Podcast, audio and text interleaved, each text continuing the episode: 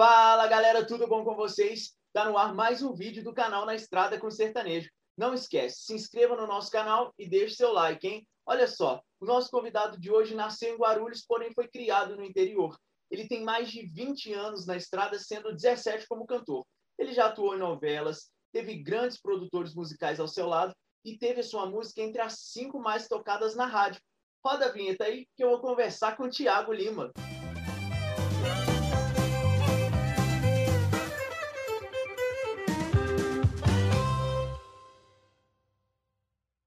Então é isso, meus amigos do Na Estrada com Sertanejo. A gente está recebendo esse novo fenômeno da música sertaneja, Tiago Lima. Seja bem-vindo ao Na Estrada com Sertanejo. Eita, coisa boa demais, viu? Gratidão por todo esse carinho. Obrigado pela oportunidade de estar com você hoje aqui, falando um pouquinho mais da minha história, viu? Feliz demais pelo convite e tenho certeza que essa conversa vai ser muito produtiva e que a gente possa passar um pouquinho de toda a experiência que a gente tem aí para todo o seu público e o meu público entender um pouco mais de quem é o Tiago Lima. É isso aí, vamos bater dois dedinhos de prosa, igual a gente fala aqui em Minas, hein? Eita, aqui, aqui vai acabar tudo em porta, porteiro e portão, viu? Exatamente. a, a gente vai contar muito caos e muita mentira. Não, mentira não, tô brincando. é os contos, é os contos. É, é verdade. Tiago, primeiro eu queria saber de você. É, Apresente-se para o nosso público, conte um pouco para nós quem é o Tiago Lima. Olha, Tiago Lima começou muito cedo, claro, é lá para o começo dos sete anos de idade, mais ou menos, eu comecei a estudar música, foi por onde eu me envolvi, né, com música, né? É, da parte assim da minha mãe, é, é, eu fui o único que me envolvi com música, claro que tinha um tio muito distante, assim, a gente não tinha muita proximidade, a proximidade, ele era maestro, mas a gente não tinha contato. E aí eu comecei a gostar aos sete anos de idade. Diz minha mãe que meu primeiro instrumento que eu olhava e gostava era fixado, era o violino, mas que eu não tive contato por um bom tempo. E aí eu fui estudar piano. E aos 10 anos eu já estava na igreja, ajudando os corais, ajudando a igreja lá com as bandas. E por volta lá dos 14 anos eu já estava numa escola chamava Chefa Curso. Ali eu já estava dando aula, né, lecionando, que fica ali na 11 de agosto, em frente à Praça da Sé, aqui no centro de São Paulo. E foi de lá que começou a sair os meus primeiros convites, aos 16 anos. Alguns alunos, claro, ficavam me convidando, falando assim: Ô, oh, professor, vai ter uma festa aqui, ô, oh, professor, vai ter uma festa ali, o professor não pode vir tocar? Ah, olha, meu amigo precisa de um cara para tocar. E era diferente de hoje, né, que a gente tem a internet, aí tem todos esses aplicativos onde a gente pode encontrar, né, pessoas para estar tá tocando com a gente, ou muitas vezes um profissional da área que a gente está procurando. É, lá não, lá eram as pessoas que a gente conhecia, e música era de difícil acesso, né? Nem todos tinham acesso à música. E aí, lá vai eu, como tecladista, como pianista, tocar à noite, até que um dia eu vi que a dificuldade de ter um baterista era muito grande, e eu imigrei da, da do teclado para bateria, estudei bateria com vários professores de renome, e aí fiquei por 11 anos tocando bateria na noite. Depois de 11 anos, eu tive a oportunidade de, mesmo tocando bateria, cantar para colaborar com os cantores que estavam ali na, na casa, né? Eu ensinava eles a entrar no meio onde tinha pausa e no final da música.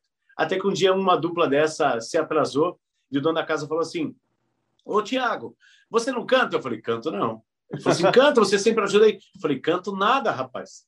Ele falou assim: não, não, mas os caras não chegou, eles estão chegando, não sei o quê. Você não sabe duas músicas? Eu falei: posso tentar. Aí ele falou assim: então canta aí. Aí foi onde eu falei: poxa, tá aí, vou estudar canto. E aí foi onde eu fui estudar canto e deixei aquela parafernália toda de baterista, que só os bateristas e percussionistas sabem o quanto a gente sofre para carregar tudo aquilo. E aí eu falei, sabe de uma coisa? Eu vou cantar. E aí eu fui cantar e, graças a Deus, está sendo bem aceito onde a gente, com essas músicas, e eu já estou aí no meu terceiro CD, sendo que dois foram lançados, e um eu escondi, de tão ruim que era. mas assim, me conta uma coisa, você falou é, da sua família, mas a, a, sua família, ela te apoiava? Porque muitas pessoas falam assim, ah, a minha família tem, a gente vê muitos casos de família que não apoiam, né? Porque assim, na verdade é que todo mundo sabe o quão difícil é a música, né? Quão árduo é, quão batalhado é. A gente sabe que para fazer sucesso é muito difícil, é muito investimento. É, mas você tinha o apoio da sua família? Olha, na verdade, assim, querendo ou não, toda família dá um, dá um certo tipo de apoio para tudo aquilo que a gente quer, queira fazer.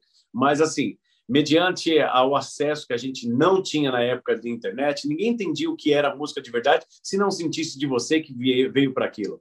Então, assim, todo mundo falava, não, você é louco, música, vai estudar aquilo, vai estudar isso, vai estudar medicina, vai estudar, né? Vai estudar qualquer outra coisa. E era uma era que estava entrando o computador, estava se saindo da, né, da, da máquina de escrever, tanto que a gente falava assim, eu tenho curso de datilografia, né?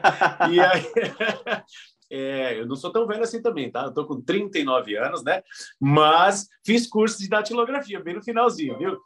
E aí o que acontece? É, quando entrou essa era da computação, as pessoas falavam, vai estudar computação, vai estudar é, informática, vai estudar montagem e manutenção. Isso vai dar muito dinheiro, né? Montagem e manutenção de computador. Hoje todo mundo fuça, mexe, destrói, joga fora, né? Que tá muito mais barato comprar um novo do que consertar o velho, né?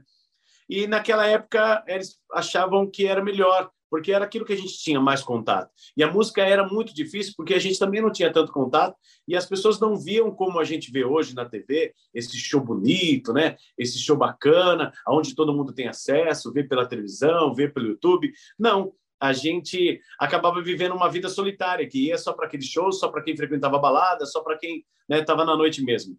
Então, ou para quem estava no evento. Então, era sim uma vida é muito mais difícil, mais difícil para ser contratado, porque você tinha que ser indicado, e muito mais difícil de é, conquistar a família para aquilo que você tanto ama, né? Mas a música já diz assim que a, a música é a arte de manifestar os diversos sentimentos de nossa alma através do som. Então, a gente conquista cantando, tocando, né, proseando. E assim, cara, mas agora eu fiquei curioso com uma coisa. O seu CD era ruim assim, desse jeito, a ponto de gravar? Não, então, na verdade, ficou tudo ruim. O cantor era ruim, o músico que tocou era ruim, porque eu mesmo que ainda algumas coisas, a grande maioria dos instrumentos eu, eu acabei tocando, né? E aí, tipo assim, como eu não gostei, eu sou meio crítico, sabe assim? E eu não gostei, cara, eu falei, não, meu. Porque assim, a primeira vez que a gente se ouve, a gente não gosta né, da gente cantando. Sim, Algumas sim. pessoas até ouviram as músicas, falando, não, ficou bacana. Primeiro CD há 10 anos atrás, 15 anos atrás, ficou legal tal mas eu não gostei. É, levantei uma pedra, coloquei embaixo, escondi, tá lá.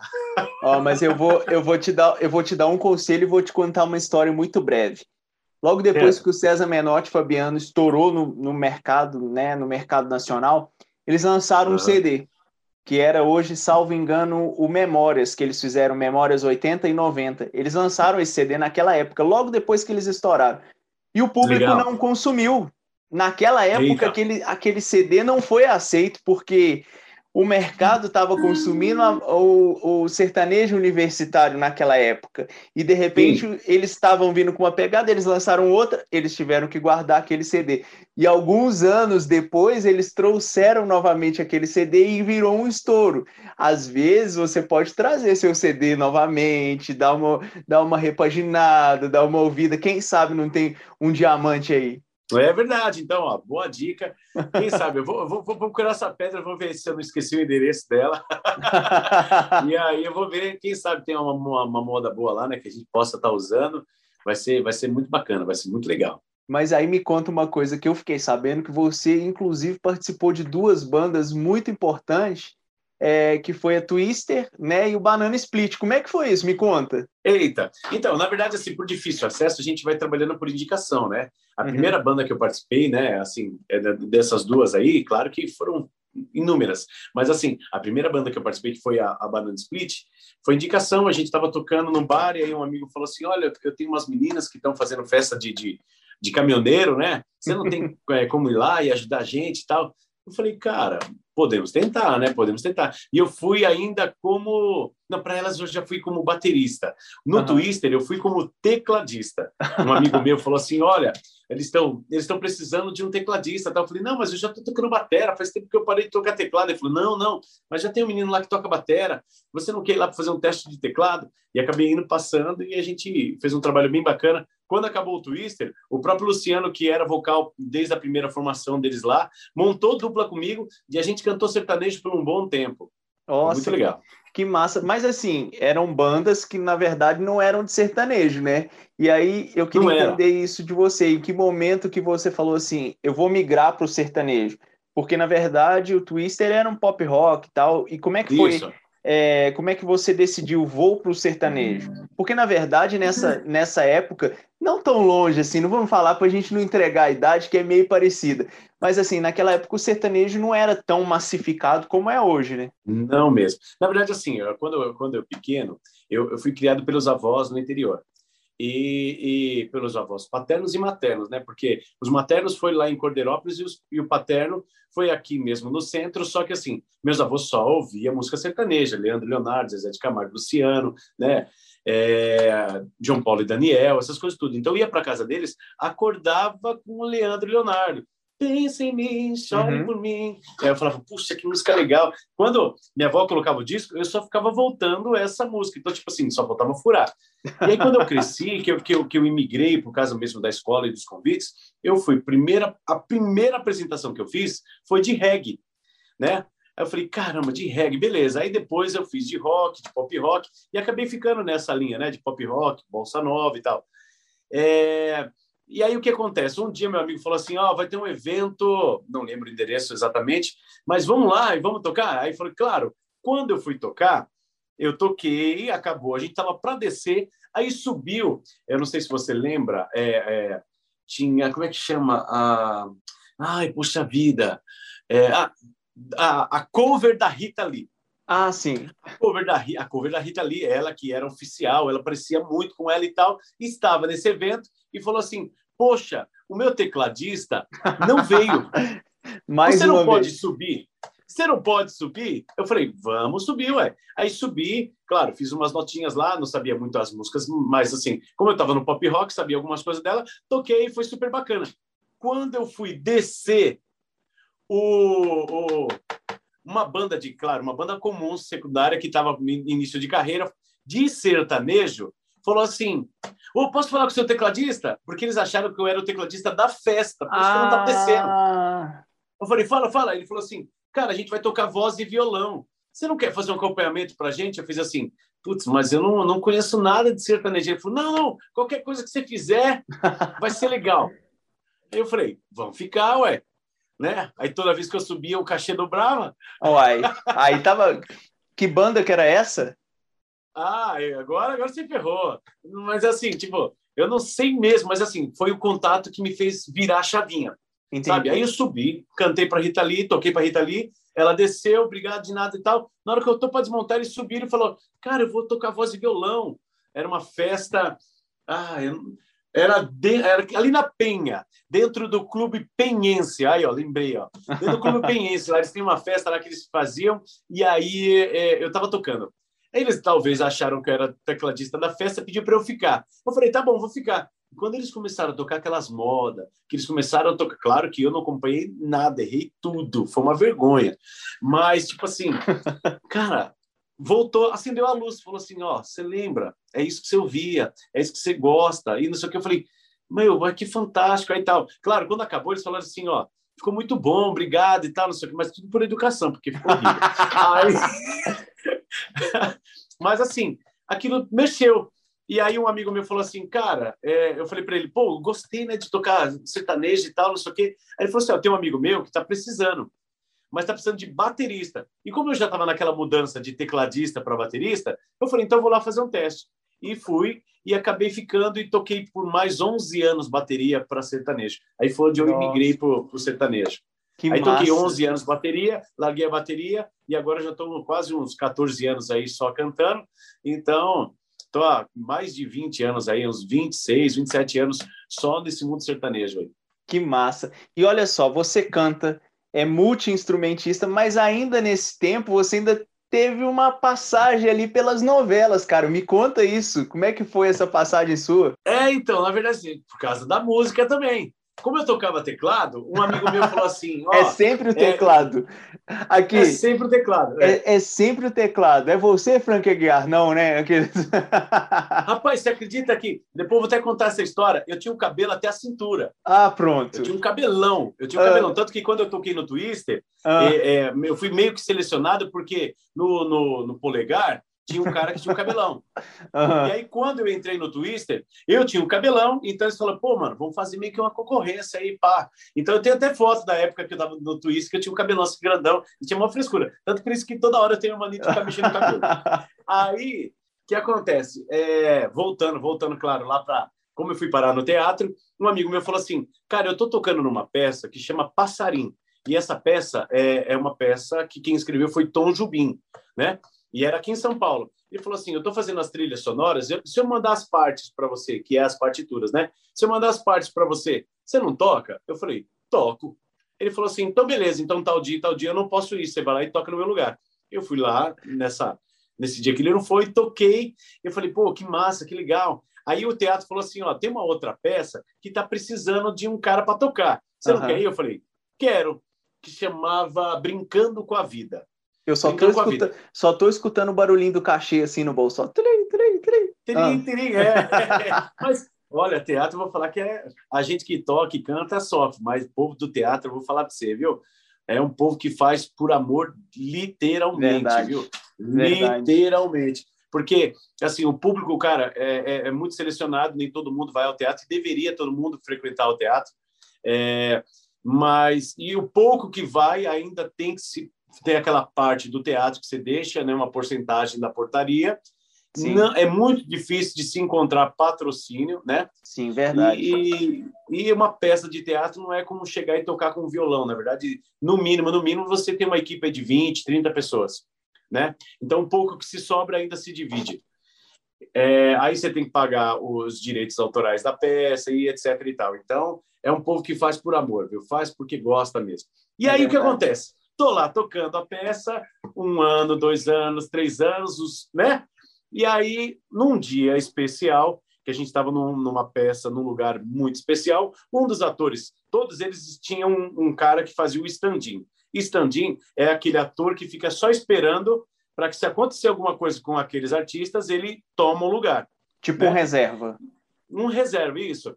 Aí o que acontece? Esse ator, ele não tinha stand-in era o único cara que não tinha. Ele era o papel principal. Ele fez a primeira peça. Quando o povo foi embora, que começou a encher a seg o segundo ato, né? A segunda peça da noite, eu, ele deu a crise da, do macaco louco e falou assim: Eu não vou fazer, não. Vou embora. Aí o povo, não, você é doido, você tá brincando, kkkk. Ele, não, não, não, tô indo embora mesmo, não vou, não, não quero mais, não, que vou embora, vou embora. Aí o povo, não, não, mas pelo amor de Deus, não, não, vou embora, vou embora, ninguém me segura, papapá. Virou as costas e foi embora. Aí a diretora, meu Deus, o que a gente vai fazer? O que vai fazer? Para quem vai ligar? Para quem vai fazer? E eu sempre falo que a, a vida nos dá oportunidade. O que, que ela faz? Ela só, abre, ela só abre a porta. Entrar, você entra se quiser. Sim. E aí eu falei assim, gente, deixa eu falar uma coisa para vocês. É claro, eu não sou ator como vocês são, mas eu toco para vocês há mais de dois anos. Eu sei o papel de todo mundo. Que massa! Eu falei assim, eu sei de cor cada fala, eu, eu sou o maior fã de vocês, porque eu escuto isso aqui todo dia. Ela falou, você sabe? Eu falei, eu sei o papel dele do começo ao fim. Aí ela falou assim, mas você faria? Eu falei, claro que não como ele. Mas falar o que ele ia falar, eu falo. Aí ela falou assim, então vamos fazer. Aí eu falei assim, então a gente coloca lá o CD, perto o play no CD, que vai ficar mais ou menos, e pelo menos vai acontecer a peça. Uhum. Aí ela falou assim, então fechou. E aí eu sei que foi o melhor e pior dia da minha vida, porque é, é, eu peguei logo o papel principal, eu, eu, era o ator principal. Na minha primeira apresentação ainda tinha a cena do beijo. Ai. Rapaz de Deus. Eu tava todo suado. Sabe quando o som aqui escorre assim nas costas? Era assim que eu tava. Tremendo pra caramba. Mas o pessoal tudo profissional acabou me ajudando. A peça acabou. Foi muito bacana. A diretora gostou da, né, do, do da minha posição e ela falou assim: olha, vai lá fazer um curso, eu vou te indicar para tal lugar e eu vou te ajudar. E foi o que eu fiz. Eu fui lá, fiz o curso, tirei meu DRT, né, de ator profissional, e eu tenho esse DRT há mais de 17 anos. E através desse DRT, eu fiz várias outras peças, quase umas 20 peças de teatros, e, e fiz novela, fiz comercial, fiz um monte de coisa. Que massa, cara. E assim, é, você chegou a formar uma dupla com o Rafael, né? Mas Isso. infelizmente ele sofreu um acidente e eu queria que você me contasse um pouco sobre essa história. Olha, na verdade a gente vem formando dupla com um monte, um monte de gente, né? Até do homem e mulher eu, eu, eu tentei formar e, e, aí o que acontece? É, chegou um dia que eu fui apresentado a esse garoto, que o nome dele, Rafael, era na dupla, né? O nome de, de batismo dele era Jason. Uhum. E, cara, eu falo sempre para todo mundo que, que dupla sertaneja é namoro sem sexo. É verdade. Porque a gente verdade. vive mais junto do que com, com a mulher, mais junto do que com a namorada. É, então, tipo assim, a gente se dedica, se anda junto, briga junto, dá aquele sorriso pro lado, meio torto, que tipo assim, não aguento mais te ver. Você entendeu? Porque são duas cabeças que estão pensando, pensando ali diferente. Mas com ele não foi muito diferente, cara. o filho veio, sabe? E a gente começou a cantar junto, começou a ensaiar, começou a fazer esse projeto. E o negócio estava acontecendo. E eu tinha prazer de estar com ele e ele de estar comigo. E a gente foi fazer um evento e era ali em São Caetano. E na volta de São Caetano ele falou assim: Olha, hoje eu vou com o meu carro e eu vou voltar, vou direto para Santa Isabel aonde vai ter uma festa lá de uns amigos meus, eu quero passar lá, e você vai com o seu carro e a gente se encontra depois na sua casa, porque eu quero pegar o CD. A gente tinha o costume de se reunir aqui em casa, no estúdio, né? Eu tenho um estúdio. De madrugada, ele me ligava três horas da manhã e falava: O que você está fazendo? Eu falei: Não estou fazendo nada. Ele falou: Então vou aí para a gente fazer nada junto. Então a gente vinha três horas da manhã, ficava trocando ideia, vendo música e tudo. E como ele ia viajar de manhã com o pai, ele falou: Vou passar na sua casa, pego o CD com as músicas né, é, novas e vou ouvindo. Aí eu falei, beleza. E eu fiquei esperando ele duas, três, quatro, Nossa. e nada dele vir. E como ele falou que ia e voltava logo, é, eu achei estranho. Foi quando eu vi que o telefone tocou, na época era o Nextel, né? Bibi. Eu falei, peguei já o celular e, pô, cara, onde é que você tá, mano? Eu tô esperando você aqui até agora, você não veio, você não vai vir buscar as músicas, né? Aí quem respondeu foi a noiva dele na época. Ele falou assim: é, Tiago, aqui não é o Jason, né? Aqui não é o Rafael. É a noiva dele, ele dormiu no volante e no quilômetro 197, numa curva ali da Dutra, antes do pedágio de Guarulhos, Guarulhos-Arujá, ele bateu atrás de um caminhão, de um guincho da, da Nova Dutra parado. A Nova Dutra tinha colocado o caminhão e na frente do caminhão tinha as pessoas trabalhando. Então ela colocou como barreira mesmo, né, o, o caminhão. Uhum. E ele dormiu e acelerando ele bateu atrás do, do caminhão. Nossa. E foi morte instantânea, né? É, e aí a gente ali, eu fiquei, fiquei muito abalado, parei de tocar, vou, parei de cantar, voltei um tempo a tocar só. E aonde a minha professora, que era minha e professora dele, falou: "Não, não, vou te ajudar, você tem que voltar e etc e tal". E ela começou a cantar comigo, mas como depois ela era do pop rock, né? Ela acabou voltando e eu seguindo a dupla sozinho. É, mas com certeza ele tá lá guiando seus passos, né? ah, eu vou falar para você, por isso que a gente eu consigo é assim, hoje eu falo que eu não montei mais dupla e nem consegui porque não tem como colocar mais um na dupla se eu já formei. Sim. Você entendeu? Na verdade, assim, é, hoje eu estou como Daniel, que, que tem ainda, né, o, o João Paulo como no coração, assim, como parceiro dele, né? É, o Jason, para mim, ele ainda ainda vive assim, como se ele tivesse viajar e, e logo vai voltar. E vai voltar, né? É um grande amigo, um grande amigo. Que história, que história bonita, viu? E assim, como é que surgiu a música Não Consigo Te Esquecer? Me conta. Tá, então, e aí, é, em 2019, quando eu fui gravar lá na FS, um grande amigo meu levou lá, me apresentou toda a produção lá da FS, do Fernando Sorocaba, é, fazendo todo o repertório. Ele me apresentou essa música, né? Que é do Marcos, do Marcos e né?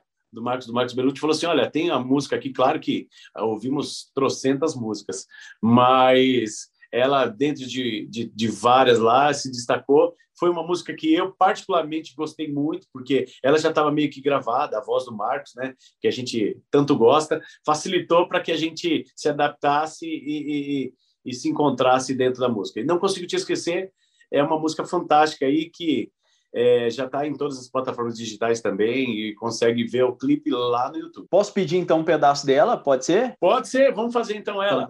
Se não virar amor, por do jeito que for, sem problema. Ai, ai, se não for teu amor, for do jeito que for, vira esquema.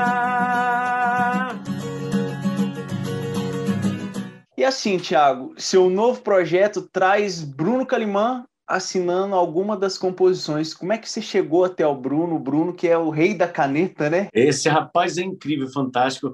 Olha, tanto que eu estou apaixonado até por outras modas dele, mas a gente está tá muito feliz com essa moda que ele nos cedeu. Quando a gente fez o repertório, é, é, a gente ouviu para tirar só seis músicas, né?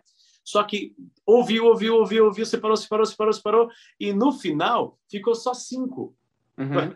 De 100, a gente tirou cinco e ainda faltava uma e não achava a música, não achava a música. Aí foi onde o Raí Ferrari, que era o nosso produtor na hora, falou assim: Cara, eu tenho uma música aqui que é minha e do Bruno Calimã. Se eu mostrar. Ah, não, não vou mostrar, não, deixa quieto. É. Eu falei, mano, que? começou a falar, agora fala, né? Ele falou: se eu mostrar, você vai querer gravar. Eu falei, então mostra. Não, não, não. Eu falei assim, então vai. A gente nem vai falar nada de gravar. Se você não deixar, né? Aí ele falou assim, então tá. Ela é a menina dos meus olhos. É uma música que chama Apaixonite. A diferença dela é que uma pessoa fala de amor para outra pessoa. Um homem fala para uma mulher, uma mulher para um homem, de um homem para homem, de mulher para mulher. Só que nunca do próprio coração. Então essa música fala que o coração está mandando um recado para o dono. Tanto que ele fala assim: normalmente quando eu tô, é, normalmente quando eu tô tranquilo, tô 12 por 8, mas quando ele te vê, eu acelero. Então, tipo assim, 12 por 8 é quando a pessoa tá tranquilaça, tranquilaça, tranquilaça. E aí, de repente, quando ele vê aquela pessoa que ele tá apaixonado, o coração acelera. Então, essa música foi fantástica, foi entregue pela mão do Rai Ferrari, e aí depois tive que ligar pessoalmente, falar pessoalmente com o Bruno, e o Bruno, graças a Deus, deu aval e a gente gravou. E essa música é o nosso novo lançamento. Ela também já está em todas as plataformas digitais, e eu tenho certeza que você vai gostar do clipe dela lá no YouTube.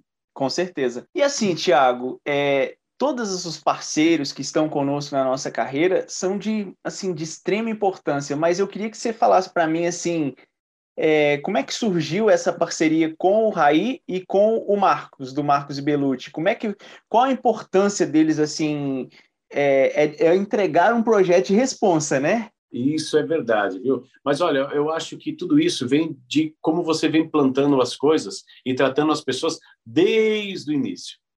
Né? Desde quando você está começando uma carreira sem pretensão, sem pretensão do que vai acontecer no futuro. Por quê? porque na verdade tudo depende de caráter, como você trata as pessoas, como você se né, comporta, porque a gente nunca sabe nessa transição de vida quem vai virar o quê e quem vai ser o quê. Uhum. Né? É, eu digo isso por quê? Porque quando eu tocava na noite, que eu era baterista, eu, é, igual hoje que eu sou cantor, eu não encaro o meu parceiro cantor, o cantor mesmo de sertanejo, como meu concorrente porque não existe concorrência dentro da música.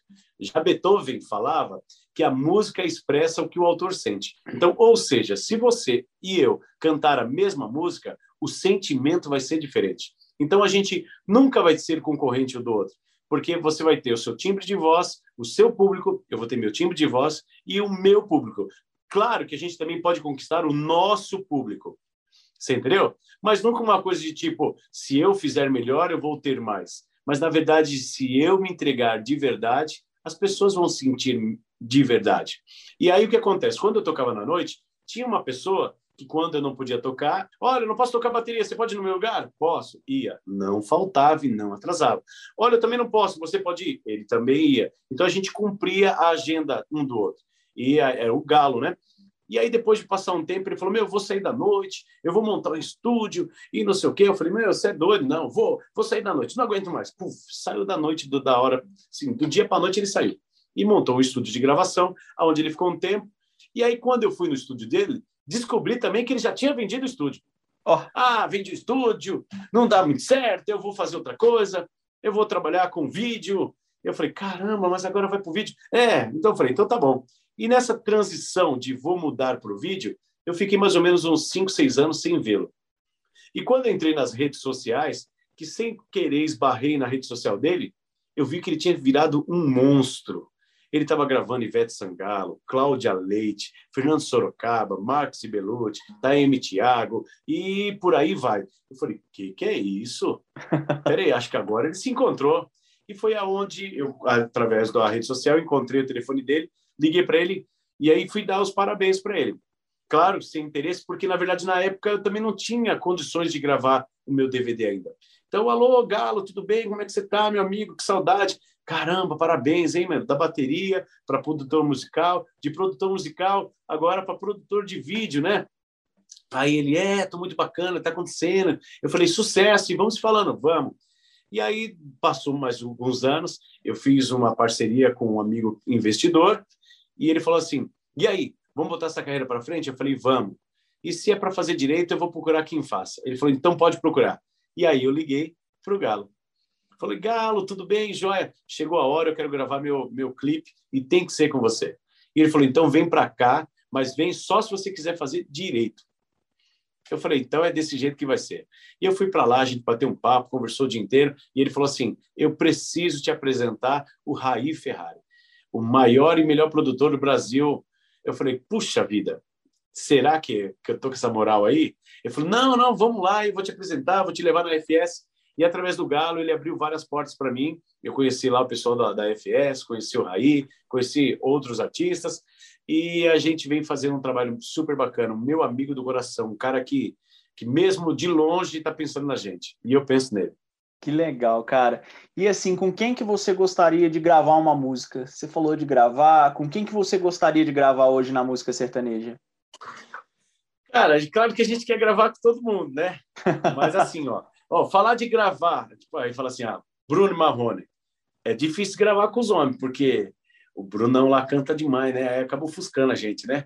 Então, então é melhor esperar um pouco. É, é, se eu fosse gravar assim hoje, ó, a gente tem vontade de gravar com com Edson Hudson, vontade de gravar com o Chitãozinho Chororó, né? até mesmo com o Marcos Ibelucci e, e, e Fernando Sorocaba. Mas, assim, eu tenho uma dupla do coração, que eu gosto demais, eu acho super bacana, que é Guilherme Santiago. Nossa Senhora, rapaz do céu. Aí você aí falou Santiago. bem, viu? Os, cara, os caras são bons demais. Nossa! Eu até falo para todo mundo assim que você que está montando dupla e está iniciando essa carreira musical precisa ouvir Guilherme Santiago. Precisa. Porque você ouve primeira voz, ouve segunda voz, vê interpretação e ali é, ali é rico, rico, rico, rico de sabedoria. E assim, a gente está vivendo uma, uma pandemia, né? Todo mundo em casa, é, o nosso setor de eventos parou mas eu queria saber de você como é que foi para você ver sua música entre as cinco mais tocadas das rádios de São Paulo. Olha, é claro que a gente nunca espera, né? Mas a gente fez um trabalho muito incrível. É, também a gente não depende só da gente. Isso não pode se dizer que é resultado de Tiago Lima e de talento de Tiago Lima, mas sim de toda uma equipe aonde cada um fazendo sua parte a gente consegue alcançar e o que almeja é, Chico Pardal, que é um dos maiores divulgadores do Brasil da, da, de rádio. Quero até mandar um beijo para ele, que hoje faz aniversário. Olha. Né? É um cara fantástico, incrível, que quando ele chega com o artista, na verdade, o artista fica vira coadjuvante e, e ele é o, o, a lenda, porque todo mundo gosta dele. É um cara, um cara que já fez a sua história dentro da, da, das rádios e ele apresentou para a gente as rádios certas, onde a gente fez essa divulgação, colocamos nas mídias digitais, fizemos um, um trabalho junto com uma equipe de mídia digital. É, o vídeo super fantástico com Galo, né, da Eleven One, Raí Ferrari com toda a produção dele, né, Valzão com todo esse esse carisma, amor e, e, e, e, luta que ele tem dentro dele, que a gente muitas vezes assim é, quase que, que segura uma, ele pela corda de tanta coragem e vontade que o homem tem. Ele que sai puxando todo mundo. Então, assim, é, é, é, eu tenho que falar que esse resultado é da equipe. É, mas eu sempre fiz essa entrega com muito carinho, muito amor, esperando sempre o melhor, né? Sempre com esse ouvido de tipo, se eu fosse quem vai ouvir, deixa eu ver o que eu viria. O que eu vou fazer, né? É o que eu vou fazer e se, se eu ia gostar, né? E aí, graças a Deus, ela entrou. E quando começou a tocar, que a gente começou a é, olhar aqui, acompanhar pelos aplicativos, que ela foi tocando um, um estado, no outro estado, no outro estado. Cara, foi muito bacana, foi muito legal, foi muito. E aí a gente vê as redes sociais, as pessoas entrando e falando: olha, eu vi sua música, olha, eu gosto da sua música. É, começa a marcar, começa a fazer posts, né, com a música. Puxa, que incrível, que incrível. Não tem preço, né? Não, que nada, não tem, não tem, porque é uma coisa que a gente não espera, né? E é esse friozinho na barriga que a gente sente quando vai no teatro se apresentar, ou quando a gente sobe no palco para fazer aquele show que, que a gente sente e faz muito bem para a gente. É verdade. Então eu vou te pedir um pedaço de Desperta Amor, pode ser? Pode ser, agora. Meu desperta amor tocou e o coração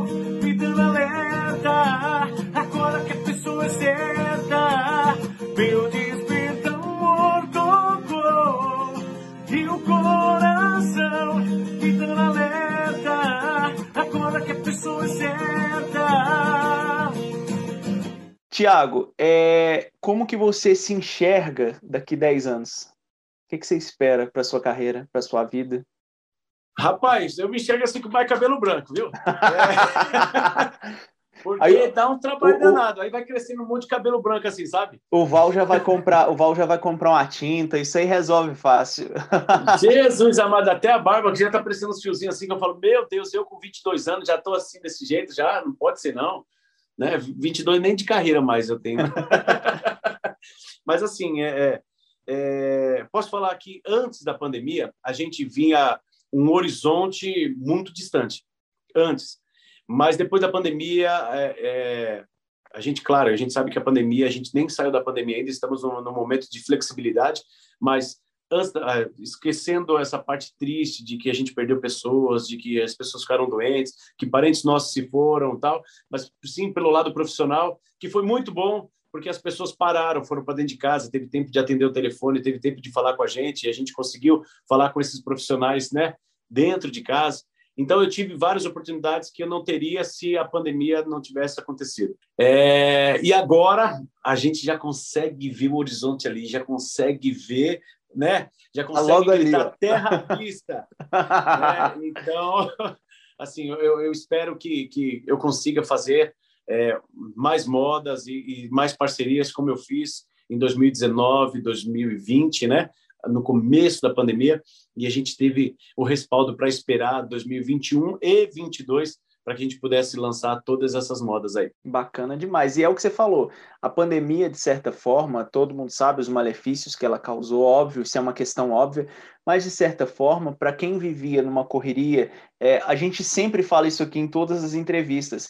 É, o artista faz show quarta, quinta, sexta, sábado e domingo. Aí segunda ele descansa, terça ele já faz TV. Aí nesse meio tempo ele ouve uma música, tem que gravar, é aquela correria.